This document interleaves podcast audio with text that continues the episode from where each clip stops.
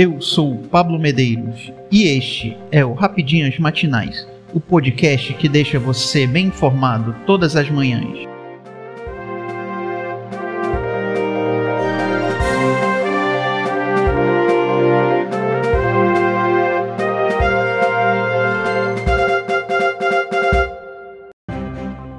Hoje, 23 de junho de 2022, vamos às principais notícias. Defesa contesta a ação de juiz e entra com ação para soltar Milton Ribeiro. Para reverter a prisão de Milton Ribeiro, a defesa do ex-ministro da Educação entrou com um mandado de segurança na Justiça na noite desta quarta-feira 22.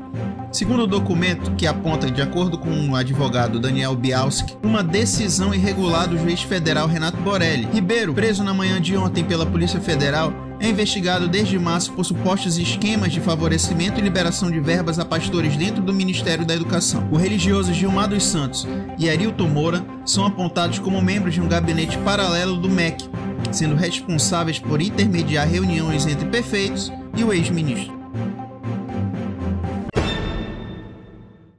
PF conclui exames periciais e confirma que restos mortais são de Dom e Bruno. A Superintendência Regional da Polícia Federal do Amazonas concluiu nesta quarta-feira, 22, os exames periciais que confirmam serem do jornalista britânico Dom Phillips e do indigenista Bruno Pereira os restos mortais encontrados no local de buscas pelas vítimas no Vale do Javari. De acordo com a corporação, os corpos serão entregues às famílias nesta quinta-feira, 23. A previsão é de que sejam transportados duas horas no aeroporto de Brasília. Em nota, a PF informou que os trabalhos da perícia do Instituto Nacional de Criminalística vão continuar nos próximos dias. Os trabalhos continuarão concentrados na análise de vestígios diversos do caso.